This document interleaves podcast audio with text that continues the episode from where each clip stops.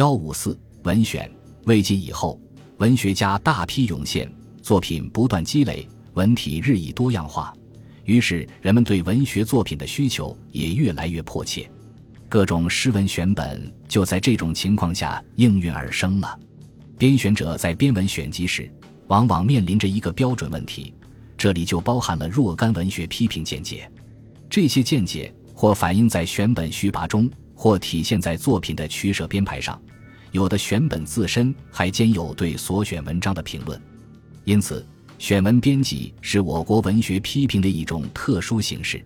西晋末之余的文章留别集。和东晋李冲的《翰林论》是当时两种著名的文选，前者按题材选集古代优秀作品，并对每种题材加以序论；后者按文体褒贬古今，斟酌利弊。可惜两书均已亡佚，仅留残篇，难窥全貌。今天完好保存下来的最早的诗文选本是梁朝萧统的《文选》。萧统，字德师，南兰陵人。梁武帝萧衍长子，同两岁时被立为太子，为即位而卒，是昭明。他爱好文学，博览群书，与文士为友。文选是萧统、赵集文士共同编选的，故又称昭明文选。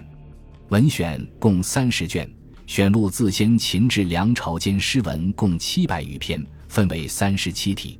其选文标准是始出于沉思。依归于汉早，即引用典故和古人言论，经过了仔细推敲，形式和辞藻华美的诗文。至于经典和子史，则不属文学作品。萧统虽然不很重视文学作品的教育作用，但对作品内容较为注意，对当时非常盛行但内容空虚的艳体诗与咏物诗一概不取。尽管他过于强调辞藻华美，而忽视汉乐府等作品。对南北朝民歌居然一首不录，但入选之作大体还属精当。文选仅用三十卷篇幅，概括了当时各种文体的大致面貌和代表作品，对后人研究这一期间的文学史、学习前代优秀作品提供了便利。唐代以诗取士，文选是士子必读的范本，乃至谚语有“文选烂，秀才半之说”。